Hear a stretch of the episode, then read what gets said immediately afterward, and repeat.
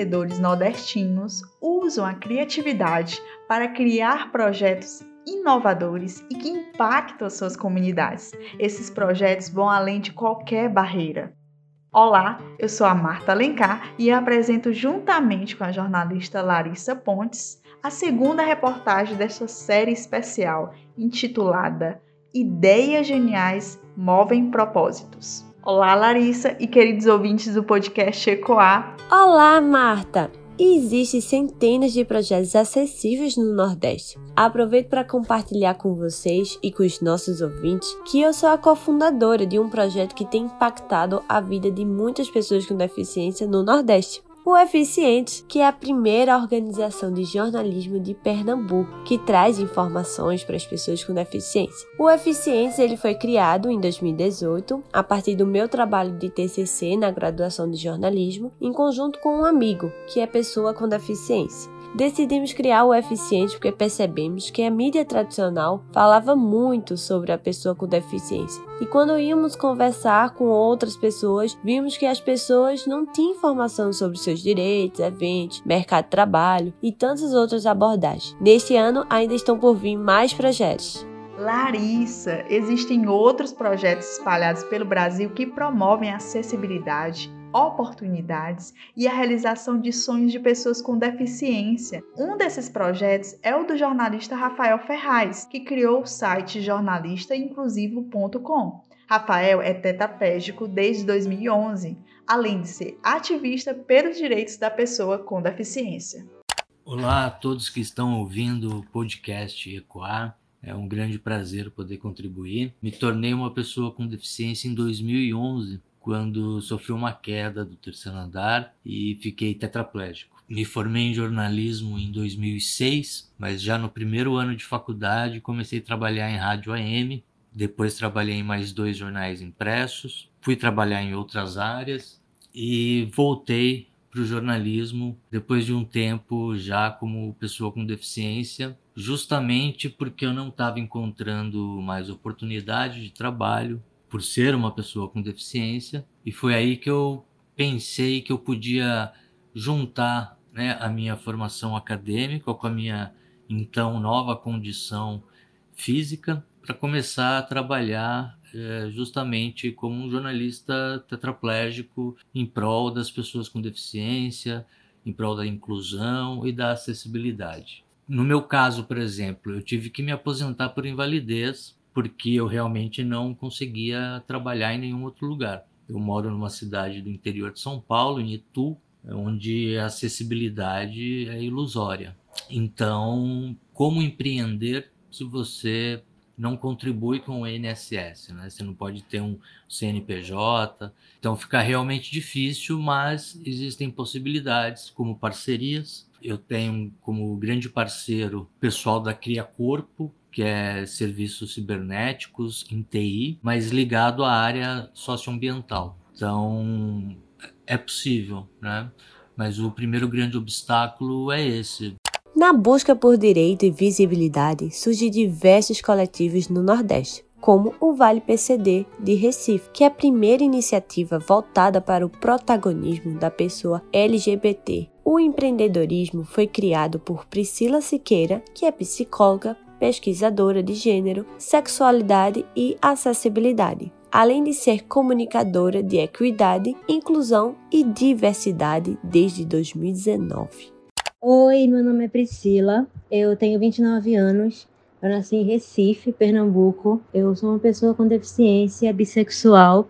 Eu fundei uma ONG chamada Vale PCD, que é um movimento que busca a visibilidade de pessoas com deficiência que são LGBTQIA+, porque essa interseccionalidade ela é bastante invisibilizada e dentro do Vale PCD a gente tem vários projetos voltados para a saúde mental, para a empregabilidade é, e acessibilidade dessas pessoas. Nós, atualmente, né, somos o único espaço no Brasil que trabalha esses dois recortes. E eu sempre digo que eu fundei o Vale PCD para mim, né, porque foi um espaço que eu sempre procurei que eu nunca achei, que é esse espaço de acolhimento, que é esse espaço de representatividade.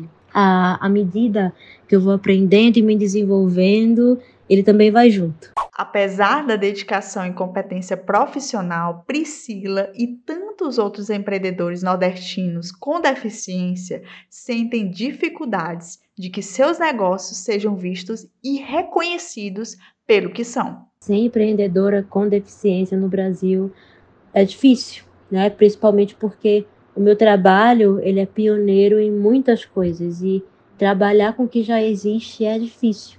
Imagina com o que você está criando, sem muitos dados, sem muitas fontes de base. E a minha deficiência, a minha luta, o meu trabalho estão todos atrelados. Não tem como separar. Daí entra o capacitismo, a falta de oportunidades. A barreira também é que a percepção das pessoas, porque a acessibilidade e muita coisa que eu faço ainda é desvalorizada ocupa um, um, lugar não de investimento, mas de gasto desnecessário. Então, tem muita luta pela frente ainda. Empreender no Nordeste, eu acho que ainda gera um certo tipo de preconceito nas pessoas. Eu ouço muito que para o tipo de trabalho que eu faço, o ideal é morar em São Paulo, porque é onde estão os maiores negócios e as melhores oportunidades e tal. Mas aqui no Nordeste, pouco se fala e pouco se investe em diversidade e inclusão, sabe?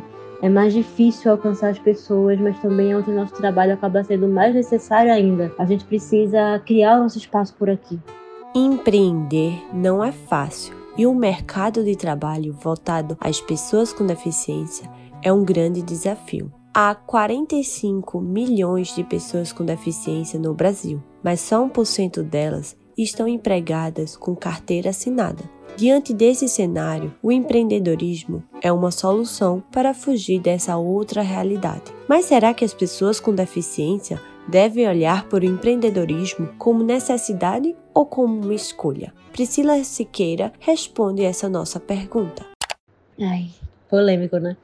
Então, o mercado de trabalho ele abre poucas oportunidades para a gente, isso é fato. Não se aplica a lei de cotas como se deveria. Menos de 1% das pessoas com deficiência no Brasil têm um emprego formal, então a gente tende sim a buscar outras formas, né, outras alternativas de sobrevivência. Trabalho é sobrevivência, a gente não vive sem uma renda. Então empreender acaba sendo o caminho que a gente tem e Claro que é muito digno, mas isso não isenta o mercado de trabalho de se preparar para a gente, de cumprir as leis, de valorizar nossas habilidades e potencialidades, né? Para que o empreendedorismo ele não seja só uma saída, ele seja uma escolha entre tantas outras que a gente pode ter por aí. Em 2017, a pernambucana Isabela Rosário Cavalcante foi diagnosticada com leucemia. No final do tratamento, a Isabela teve uma reação à quimioterapia, onde acabou tendo uma grave sequela ficou paralisada do pescoço para baixo. Após algum tempo, Isabela conseguiu ter de volta os movimentos dos membros inferiores, embora ela ainda não possa andar. Em 2021, ela começou a estagiar na área do direito no escritório Martorelli, em Pernambuco, e assim começou a superar as adversidades. O que mais incomoda Isabela é a forma como olham. Apesar do preconceito, Isabela agradece iniciativas como a Martorelli em Pernambuco, que lançou o programa Menos Barreiras, formatado para estimular a contratação de pessoas com deficiência para o estado jurídico, com vagas abertas para o recebimento de currículos de PCD, o escritório possui atuação em diversas áreas do direito, como tributário, trabalhista, empresarial, ambiental, civil, consumidor e família. Podemos ser iguais, entendeu? Desde que é, tenhamos os recursos necessários para isso. Eu não posso ser equiparada a uma mulher que anda, uma mulher que não possui nenhuma deficiência, porque eu sou uma mulher cadeirante, eu sou uma mulher, uma pessoa com deficiência. Mas é, é, através dos recursos certos, que graças a Deus na empresa Martorelli eu pude enco encontrar cada vez mais no meu dia a dia. Eu posso ver desde um banheiro acessível a uma prioridade, né, na uma fila de banco. Eu posso ver que a igualdade é cada vez mais uma realidade. Além de Isabela, o advogado Gilberto Guedes conta um pouco sobre como funciona o programa Menos Barreiras e outros programas de inclusão que existem no escritório em Pernambuco programa Menos Barreira ele surgiu no ano de 2021 aí, direcionado para o acesso de pessoas com deficiência. E aí, nosso intuito foi promover um ambiente feliz, perene inclusivo, já que é um dos nossos valores. O programa foi lançado em 2021, reforçando o compromisso para disrupturar o mercado de trabalho que é enriquecido e desigual. Né? E aí a gente estimulou o recrutamento e seleção de pessoas com deficiência para vagas de estágio dentro do nosso escritório. O nosso processo, a gente não só tem esse problema menos barreira, a gente tem outros problemas também que são destinados, por exemplo, o programa Igual por Direito, que é destinado a pessoas pardas e negras. Inclusive, eu entrei, eu entrei no escritório por esse programa cinco anos atrás e virei assistente e agora estou advogado, já tenho uns anos aí. E além desse programa Igual por Direito, tem também o programa Longevidade, que é destinado para pessoas idosas maiores de 55 anos e também o nosso programa Menos Barreira, que aqui estamos falando sobre ele. A pessoa, tecnicamente, ela começa a estagiar e aí a gente vai acompanhando o desenvolvimento dessa pessoa e se ela conseguir tirar a carteira da OAB, efetivamente ela já vira advogado. E todos os nossos programas, teoricamente, começam por estágio. Então, a gente atua com os nossos programas e com o comitê dessa forma, inclusive relacionado ao nosso programa Menos Barreira.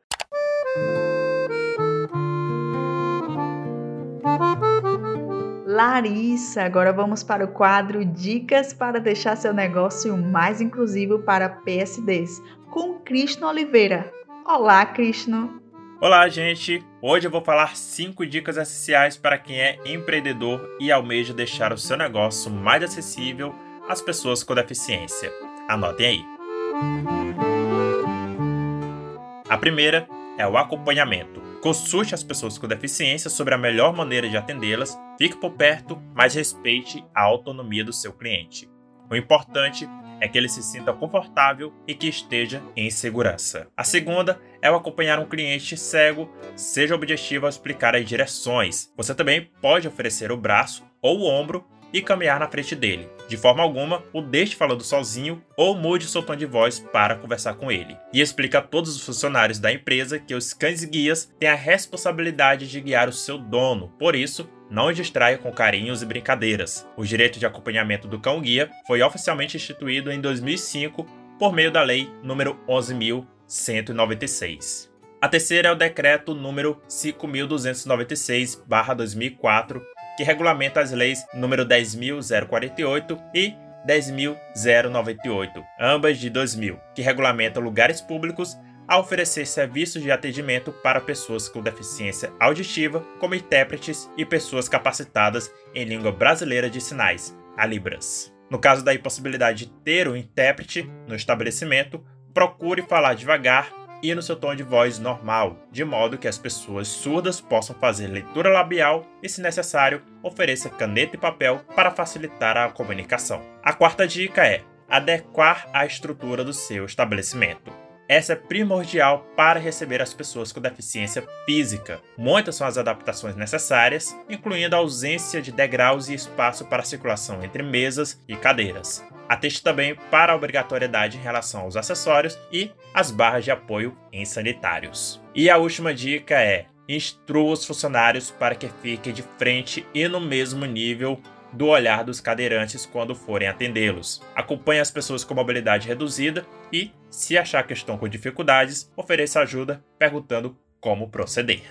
Larissa Vitor Abreu consultor do Serviço de Apoio às Micros e Pequenas Empresas, SEBRAE, em Pernambuco, ressalta o quanto empreendedores, PSDs e nordestinos estão servindo de inspiração para milhares de pessoas no país. Para outras pessoas que possuem alguma deficiência ou até mesmo a mesma deficiência, mostra que é possível sim é, empreender, que as oportunidades existem e que o empreendedor ele pode, na medida do possível, também ir atrás dessas, dessas oportunidades. Né? Então, muitas vezes, o, o exemplo é, desse empreendedor com deficiência, né, ao empreender, então esse exemplo por si só, ele já tem um papel muito importante é, de mostrar que é possível. Né? Então, daí a importância realmente. E claro, é, a gente acredita muito, é, sim, no empreendedor com deficiência, a gente acredita bastante, a gente aposta também nesse negócio e a gente tem está à disposição para ajudar